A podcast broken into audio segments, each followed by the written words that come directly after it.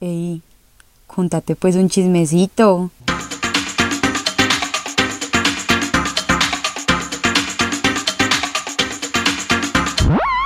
Hola a todos y bienvenidos a otro episodio de Contate pues un chismecito. Voy a empezar este episodio mandando un saludo muy especial para Daniel Esteban Lopera, tu novio que te quiere mucho, te manda también un saludo. Gracias a los dos por escuchar el podcast y pues estar haciendo esto me pone muy feliz.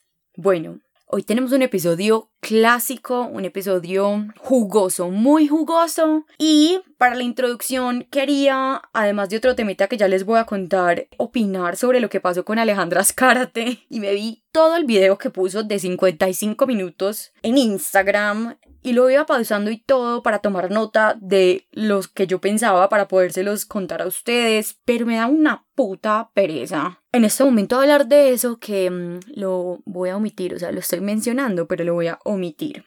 Les tengo excelentes noticias. Esta semana vuelve nuestra queridísima sección, queridísima por mí, ignorada por todos ustedes porque ninguno de ustedes me dijo absolutamente nada cuando la hice, pero no me importa. Y es el chismecito de la semana. Entonces, vamos a empezar. Primero les voy a dar un contexto muy importante para lo que se viene. A finales del semestre pasado explotó pues el paro nacional en nuestro país, como bien sabemos, y el ambiente en general estaba muy tenso porque pues estábamos rodeados de noticias trágicas alrededor pues como de este hecho que mm, generó demasiadas tragedias. A los representantes estudiantiles de AFIT les empezaron a llegar muchos mensajes por parte pues, de otros estudiantes pidiéndoles ayuda con los profesores para que movieran plazos de ciertas actividades evaluativas, porque primero habían muchas notas que los profesores ya les debían y segundo, pues porque por el contexto actual del país y las noticias de las que nos veíamos rodeados constantemente en su momento, los estudiantes estaban teniendo mucha dificultad para continuar con sus actividades académicas con normalidad y pues estaban como muy agotados a nivel mental y emocional. Bueno, al ver que este era pues como un problema común entre diferentes escuelas, los representantes hablaron con los decanos de cada una de ellas y se decidió entonces convocar a asambleas extraordinarias vía Teams, que es la plataforma pues que se utiliza en la universidad, con pues los estudiantes, los decanos y los representantes estudiantiles de cada carrera para conversar, tener en cuenta sus necesidades y llevar pues como ciertas peticiones a los directivos de la universidad. Llegó entonces la hora de la asamblea de derecho y se inició la reunión. De repente la sala de Teams estaba llena, entonces había más de 200 personas conectadas, o sea, esto excedió el máximo que la plataforma permitía y pues a los representantes esto les pareció súper bueno porque significaba que había mucho interés por parte de los estudiantes. Se explicó entonces cómo se iba a llevar a cabo la reunión y que solo iba a haber una intervención por persona porque había muchos participantes pues que querían hablar. La primera persona a la cual le dieron la palabra empezó su intervención de manera muy agresiva. Lo primero que dijo era que consideraba que citar a una asamblea extraordinaria que no fuera con el reglamento de la universidad, sin un acta formal, era una falta de respeto, que cómo era posible que la Universidad de Afit fuera a parar. Los representantes lo escucharon con normalidad y luego continuaron las otras intervenciones por parte de, pues, del resto de personas que fueron un poco más pertinentes que esta primera. Después de más de dos horas de reunión, muchas personas seguían con la mano alzada, entonces pues lo que decidieron hacer los representantes que eran quienes moderaban el encuentro fue darle como una segunda oportunidad a quienes ya habían hablado para que volvieran a intervenir. Como muchas personas habían quedado sin poder entrar a esta reunión, había una página en Instagram que la estaba transmitiendo por live, que era pues como de la escuela de derecho de la universidad. Y además sé que varias personas la estaban viendo en diferentes servidores en Discord, porque yo fui una de ellas. El personaje inicial, luego de haber escuchado a muchísimas personas que hablaron después de él, diciendo que estaban llevados, que necesitaban ayuda, que no podían con el ritmo académico que la universidad en ese momento por la gravedad de la situación actual, dijo que le parecía nuevamente una falta de respeto que esos espacios se estuvieran dando sin el quórum necesario para una asamblea de carrera que no se estaba respetando el reglamento. Recordemos que esto no era una asamblea de carrera, sino una asamblea extraordinaria. El personaje empezó a citar un reglamento diciendo que los quórums de las asambleas debían ser de no sé cuánto, y resulta que dicho reglamento era el reglamento de la organización estudiantil, la OE, un grupo de la universidad que en realidad no tiene nada que ver con la escuela de derecho como tal, ni con ninguna de las otras pues carreras, hablando pues como de la parte académica, es un grupo estudiantil. Esta persona lo leía como si fuera el reglamento de la misma universidad. Bueno, y les cuento que era un estudiante, es porque no se ha muerto, un estudiante de octavo semestre. Luego se puso un poquito más agresivo y empezó a decir que era que los representantes estaban en pro del paro, que estaban acabando con la naturaleza de AFIT. Y los empezó a atacar de una forma muy respetuosa. Honestamente, yo que estaba viendo eso en ese momento, me sentía como viendo una novela, no, ni siquiera una novela, un reality show. Además porque había comentarios en vivo y pues como que todas las personas que estaban conectadas iban reaccionando. Entonces era demasiado entretenido de ver, no les voy a decir mentiras, era un espectáculo total. Uno de los representantes empezó su intervención, pues porque eso era por turnos y cuando uno está en un espacio virtual se sobreentiende que la palabra hay que respetarla más de lo normal, pues porque interrumpir a las demás personas entorpece muchísimo ese proceso.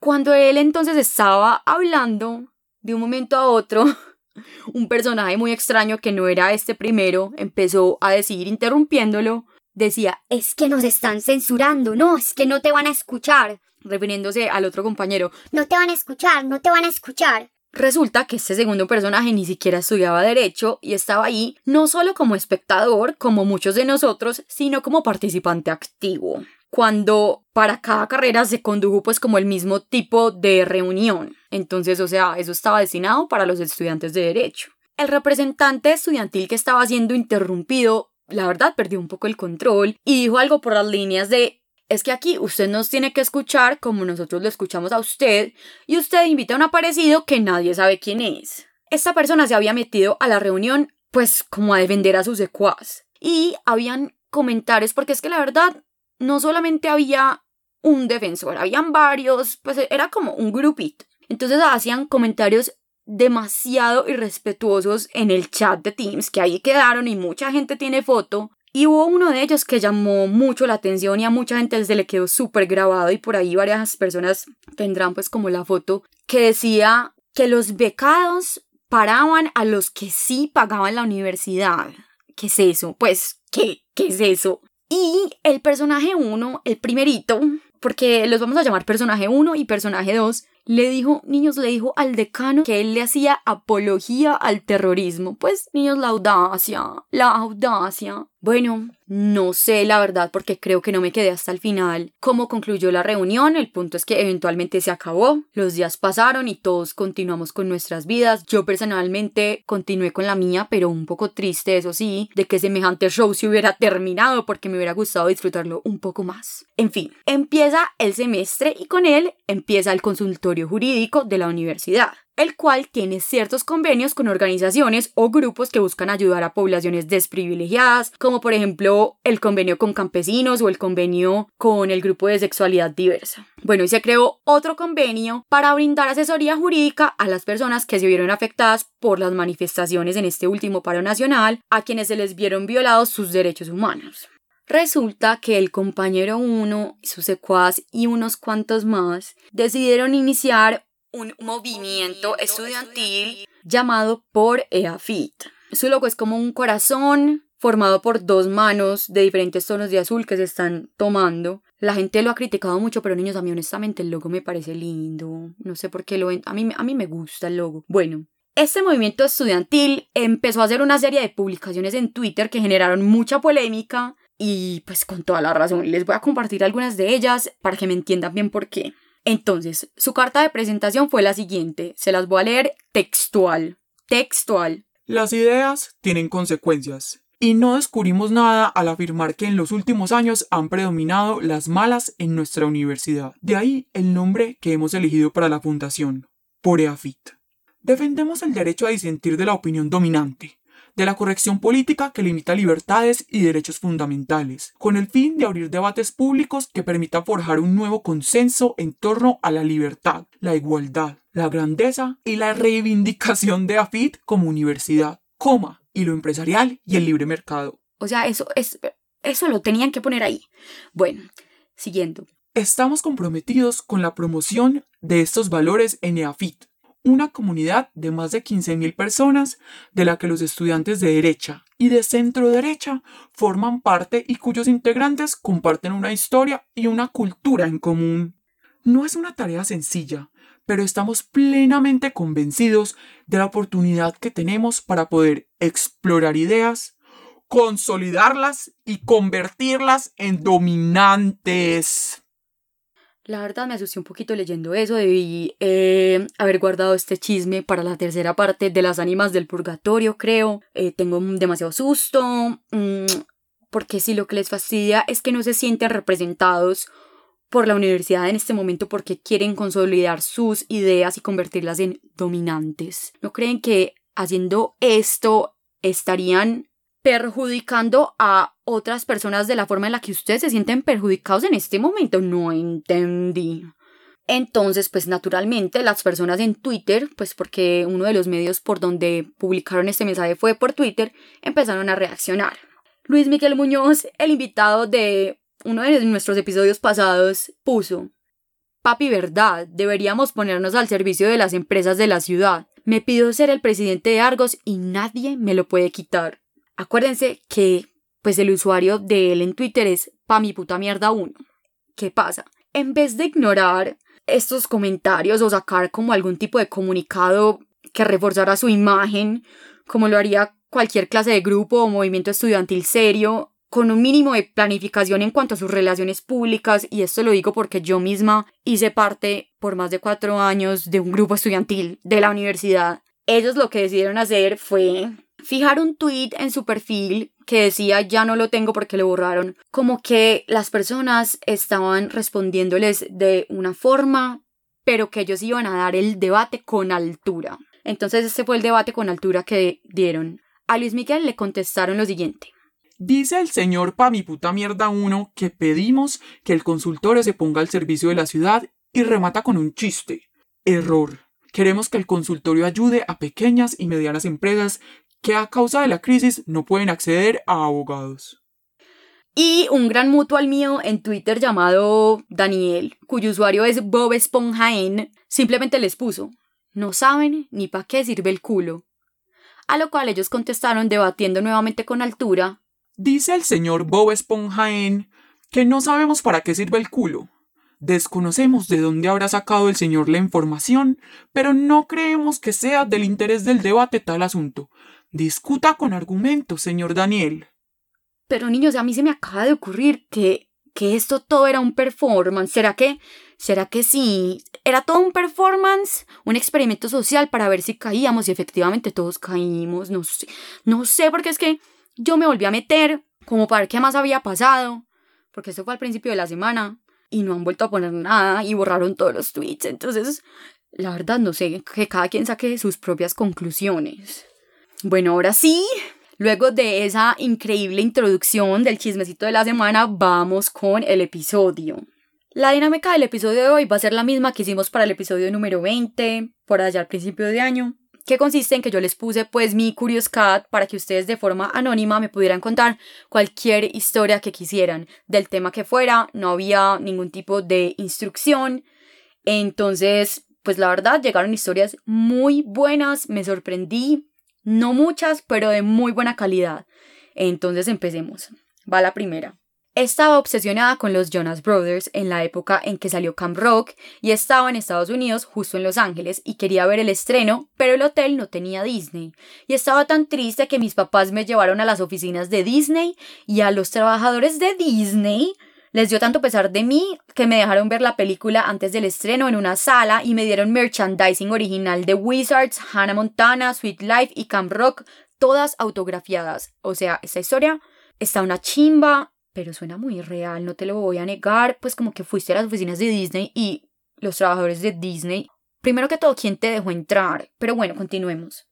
Estaba viviendo en Bogotá y estaba saliendo con un man que quería mucho y estaba muy enamorada. Y mi mamá estaba enferma. Terminó en la UCI y mi papá me llamó a decirme que probablemente esa semana tenía que ir a Medellín a despedirme de mi mamá porque podía morirse. Cuando le conté a él y le pedí que esa noche me acompañara, que no quería dormir sola, me terminó porque Sentía que yo estaba teniendo una situación muy difícil y él no quería esa carga en su vida. mi mamá no se murió, pero nuestro amor sí.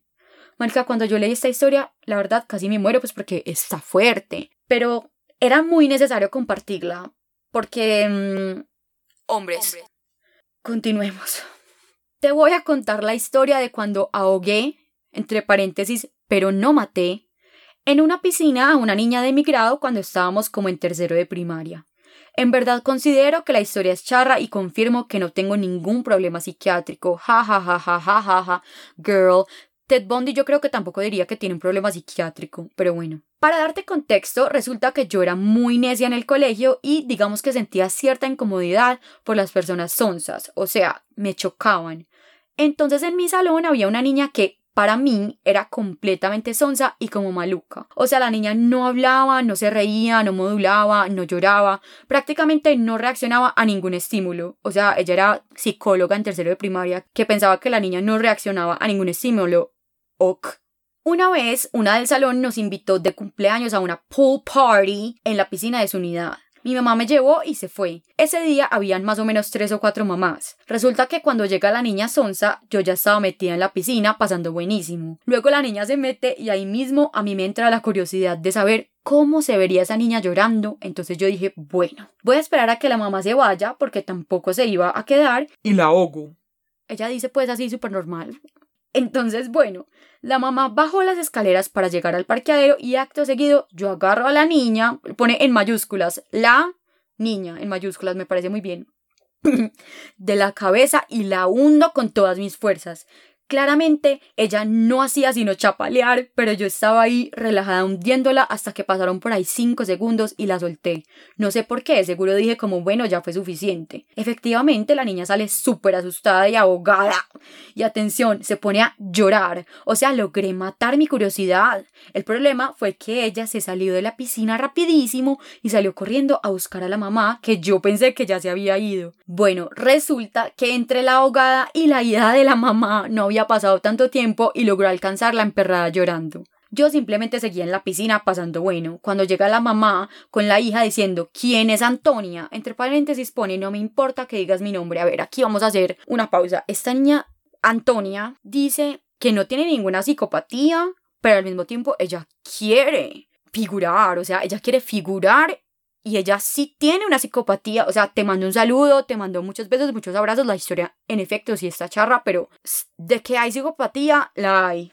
Entonces, ¿quién es Antonia? Y yo súper re la grito, yo. A lo que la mamá responde en un tono súper regañón. Porque ahogaste a la niña, bla bla, mientras la otra seguía llorando. No me acuerdo de más partes del regaño, pero yo quedé súper achantada. Y luego esa mamá se fue a chismosearle a las otras mamás lo que yo había hecho y ya todas me miraban como cuidado con la loca que ahoga. Pero yo seguí jugando, porque pues, ¿qué más iba a hacer? Esa niña y yo terminamos siendo medio amigas como en décimo, pero sinceramente creo que sí la dejé un poquito traumada, honestamente. Si a mí me ahogaran también me dejarían un poquito traumada. Bueno, siguiente historia. Mi ex se fue del país. Ay, niños, esta me gustó mucho. Mi ex se fue del país. Teníamos una relación lo más de bonita, responsable y muy especial. Soy homosexual y él fue la primera persona que conocieron mis papás. Les cayó tan bien que incluso pasamos un 24 juntos. Pero bueno, la cosa es que nosotros terminamos lo más de bien. Él empezó a hacer su vida en otro país y resulta que nos dimos cuenta de algo muy traumante y curioso a la vez. Sus ex todos se llamaban igual que yo. Tenía un patrón por mis tocayos y entre ellos había uno que incluso en la relación se volvió muy cercano a ambos. Yo me moría por él, es muy lindo, inteligente y atractivo. A veces nos encontrábamos los tres y yo sentía maripositas en el estómago, babiaba. ¿Y sabes qué es lo más curioso? Que mi ex también.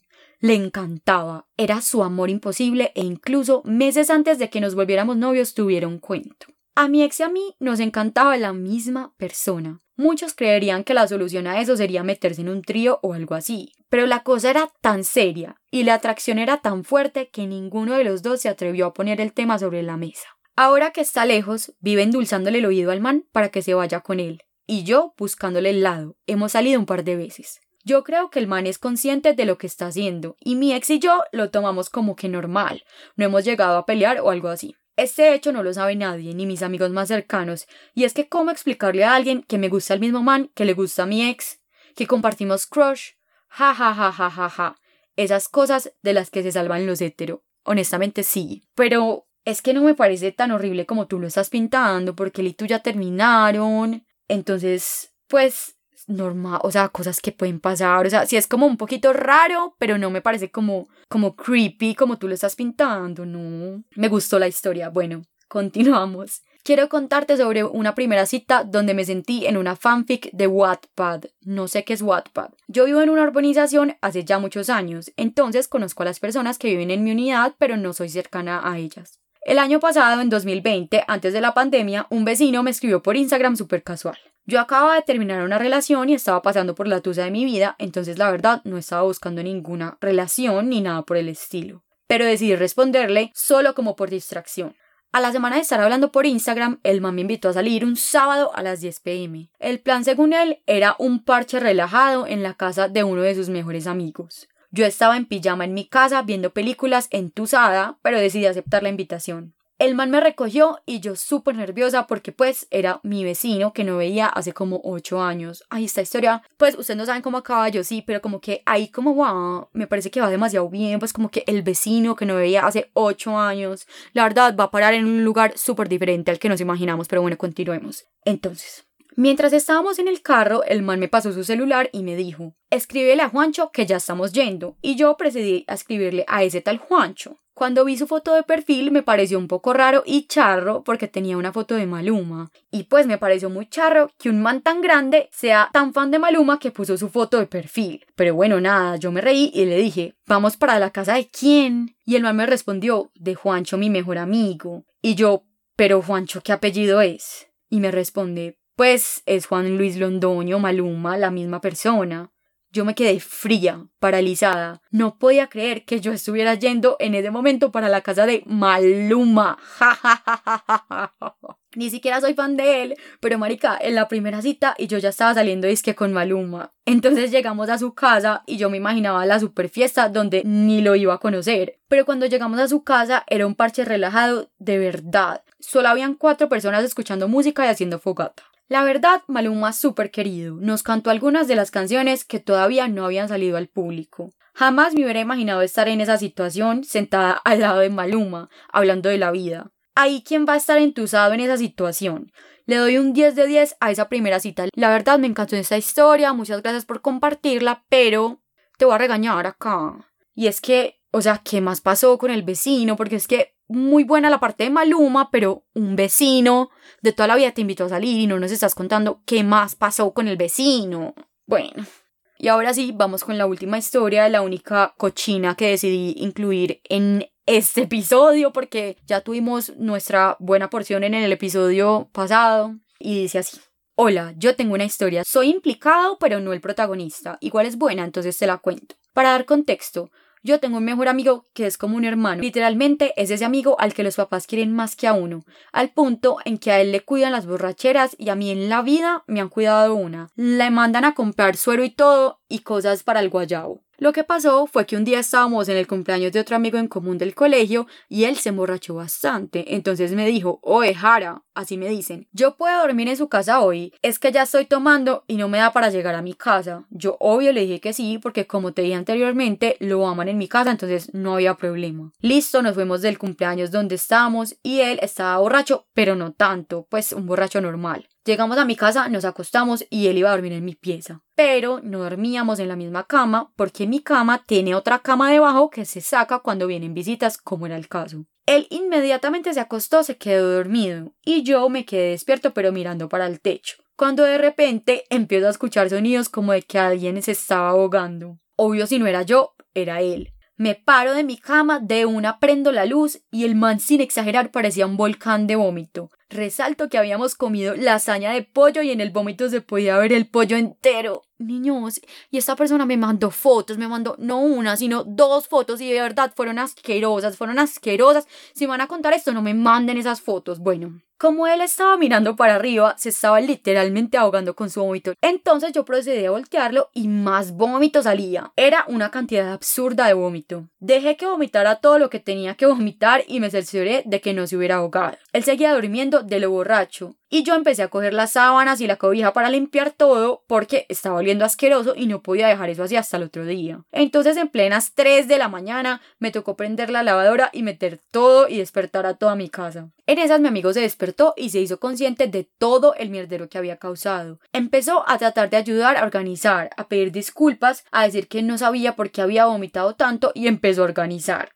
Y la idea que se le ocurrió a él, en medio de su desesperación y su vergüenza, fue coger mucho papel higiénico para limpiar el piso y todo lo que había vomitado, y posteriormente botarlo en el inodoro, y lo que obviamente pasó ante tal cantidad de papel higiénico fue que el inodoro se tapó. Él tenía demasiada pena para decir que había tapado el inodoro, y pedir la bomba esa con la que se destapa el inodoro. ¿Cuántas veces vas a decir inodoro? Ay, niños, ustedes no saben escribir. Bueno, lo que se le ocurrió fue meter la mano para tratar de alcanzar el taco de papel higiénico y destapar. Adivinen qué palabra sigue. Es que adivinen. El inodoro. Cuando yo llego a ver qué estaba haciendo, tenía la mano hasta el hombro metida en el inodoro tratando de coger el taco de papel. En ese momento le grité, marica, gas, ¿qué estás haciendo? Y él dijo que le daba pena, que eso era lo que se le había ocurrido. Yo seguía subiendo y bajando del primer piso al segundo mientras arreglaba todo y él seguía tratando de arreglar desde arriba porque no era capaz de bajar porque mi mamá ya estaba abajo despierta. En una de esas llegó yo al baño y estaba tratando de limpiar un parche de vómito de una de las cobijas que no alcanzó a vomitar tanto y estaba intentando limpiarlo en la ducha y cuando veo con qué jabón lo estaba limpiando estaba usando como jabón mi jabón para la cara que a propósito es de esas marcas super caras pero es el de la cara y el HP limpiando el vómito con él. En fin, ese mismo día, como a las 7 de la mañana, bajo a desayunar con mucha vergüenza de mis papás. Dijo que jamás iba a volver a esa casa y que jamás iba a hacer algo así otra vez. Pero años después, en otra dormida, pero en la pieza de mi hermano, también borracho, se paró de la cama y juró que estaba en el baño y se orinó en una esquina de la pieza de mi hermano. Mi hermano escuchó y le dijo, oye, ¿usted qué está haciendo? Y él sencillamente le dijo, orinando. Y es así como terminamos este jugosísimo episodio. Espero que les haya gustado mucho. Me encantaría hacer otra versión en un futuro. Y eso es todo, los amo. Chao. Chao. Chao.